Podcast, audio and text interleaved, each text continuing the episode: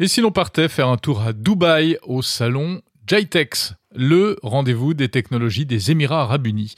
Le JITEX, c'est un peu le salon CES du monde arabe. Nous y étions l'an dernier, je vous avais emmené au JITEX euh, pour vous faire découvrir ce salon.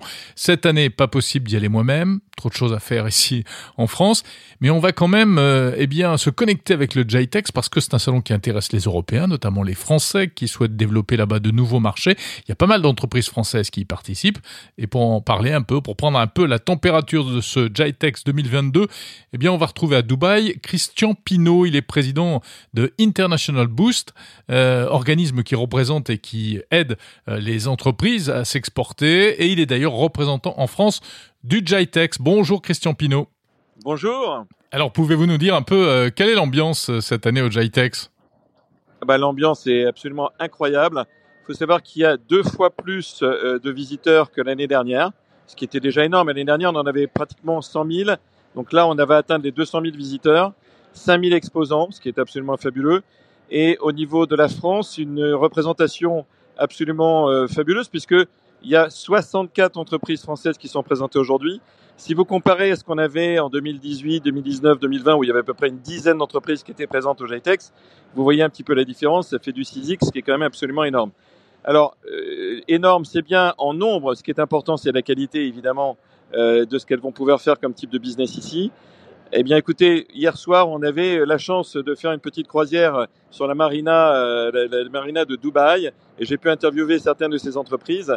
Elles m'ont dit, mais vraiment textuellement, écoute, ça fait des années qu'on fait des salons en France et à l'étranger euh, de façon continue hein, pour représenter un petit peu notre entreprise. On n'a jamais vu une telle qualité de personnes qui se sont déplacées sur ce salon, des grands comptes, des ETI de tous les, de tous les pays, hein, ils parlent bien et ils ont été époustouflés effectivement par la qualité de la représentativité internationale qui vient au GITEX, qui se déplace au GITEX. Donc ça, c'est quelque chose d'absolument important pour eux.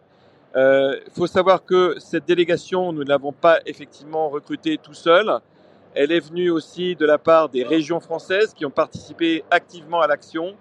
On peut parler notamment de la région Grand Est qui emmène euh, euh une dizaine d'entreprises cette année on peut parler également de la région euh, Centre-Val de Loire, qui emmène cinq entreprises, et de la région Bourgogne-Franche-Comté, qui en emmène aussi cinq de son côté, le reste étant évidemment réparti entre toutes les autres régions françaises, Auvergne-Rhône-Alpes, Occitanie, Île-de-France, etc.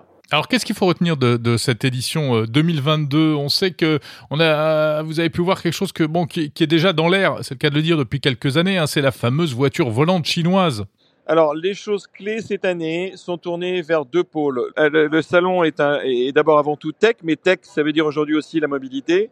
Et ils ont fait une concentration importante dès le début euh, sur euh, des, ce qu'on appelle les VTOL, notamment une entreprise chinoise qui a présenté euh, la, première, le premier vol officiel hein, au niveau mondial, Xpeng, ça s'appelle de son VTOL. Alors bon, ça n'a pas volé très très longtemps, ça volé 90 secondes, je crois. Hein c'est ça, 90 secondes.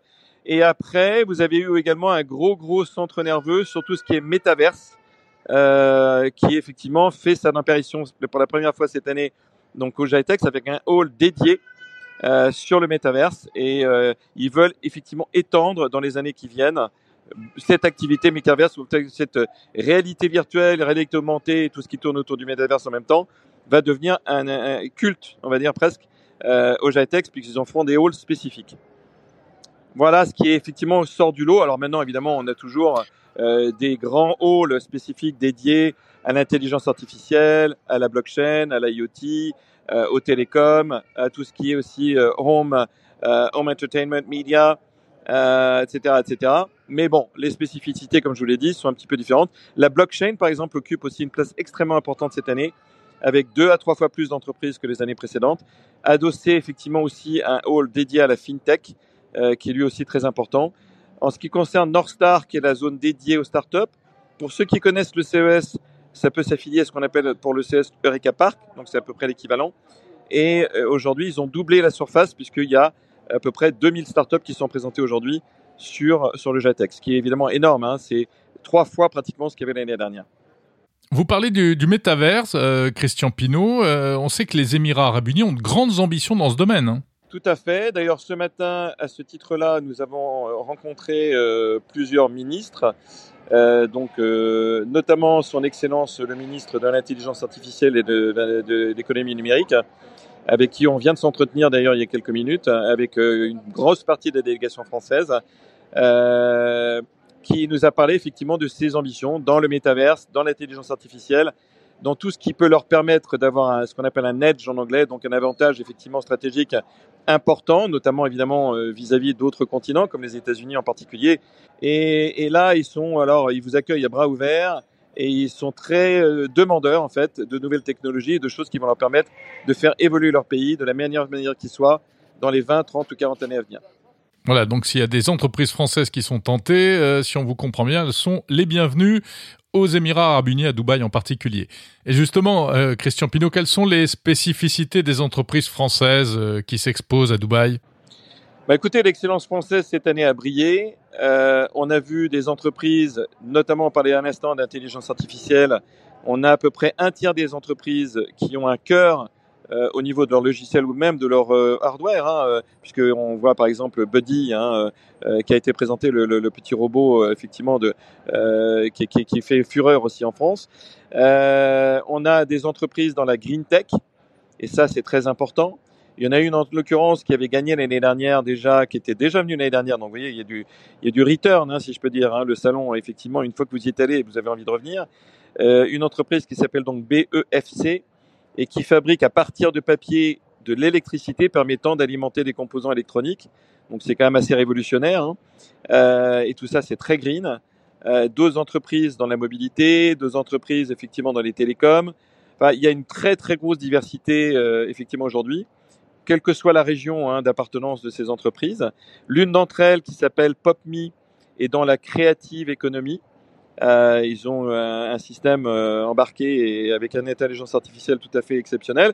Ils ont gagné euh, le premier prix euh, dans, la, dans le challenge qui avait été lancé par justement un, un département spécifique à Dubaï, qui est le, Dubai Creative Economy Department.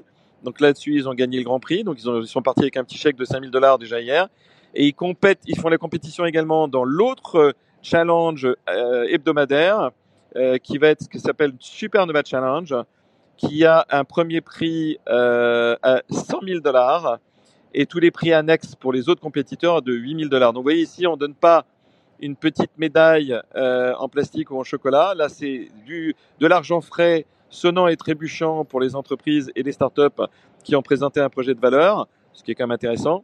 Et donc voilà, PopMe par exemple est la star pour nous euh, sur euh, les 60 entreprises présentes euh, cette semaine. Euh, et je pense qu'ils feront beaucoup de bruit dans les, dans les mois et les années à venir avec, euh, avec leur système. Merci Christian Pinault, représentant en France du Jitex.